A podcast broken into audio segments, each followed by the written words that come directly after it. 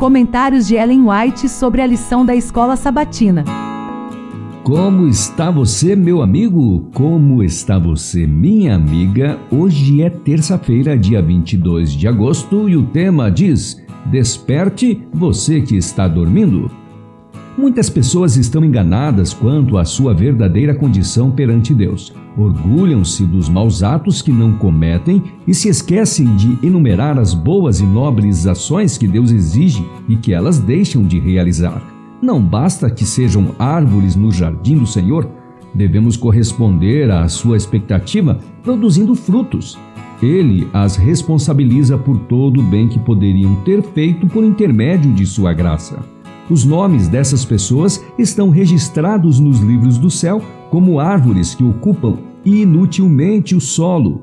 No entanto, até mesmo esses casos não estão totalmente perdidos.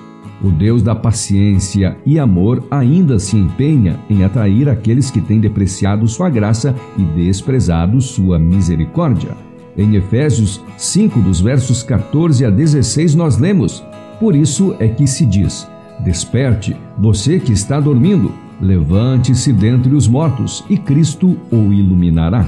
Portanto, tenham cuidado com a maneira como vocês vivem, aproveitando bem o tempo, porque os dias são maus.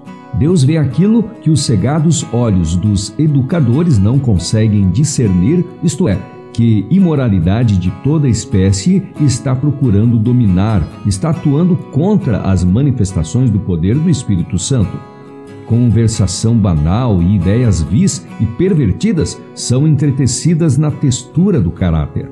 Reuniões para desfrutar dos prazeres frívolos e mundanos, aglomerações para comer, beber e cantar, são inspiradas por um espírito inferior.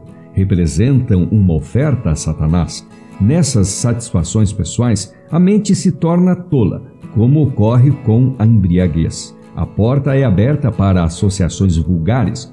Os pensamentos, autorizados a correr por um canal de baixo nível, logo pervertem todas as faculdades do ser. O maior de todos os males é o permanente efeito que essas coisas exercem sobre o caráter.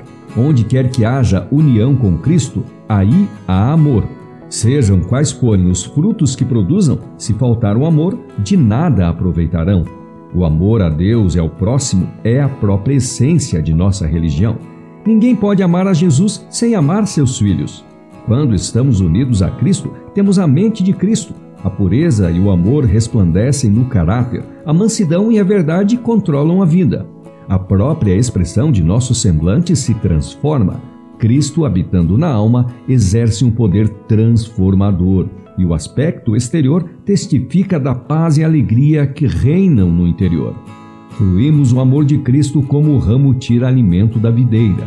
Se somos enxertados em Cristo, se fibra por fibra somos unidos à videira viva, daremos prova desse fato, produzindo ricos cachos de fruto vivo. Se estamos ligados à luz, seremos condutos de luz, e em nossas palavras e atos refletiremos luz ao mundo. Aqueles que são verdadeiramente cristãos são ligados com a cadeia de amor que une terra e céu, que liga o homem finito ao infinito Deus. A luz que resplandece na face de Jesus Cristo brilha no coração de seus seguidores, para a glória de Deus.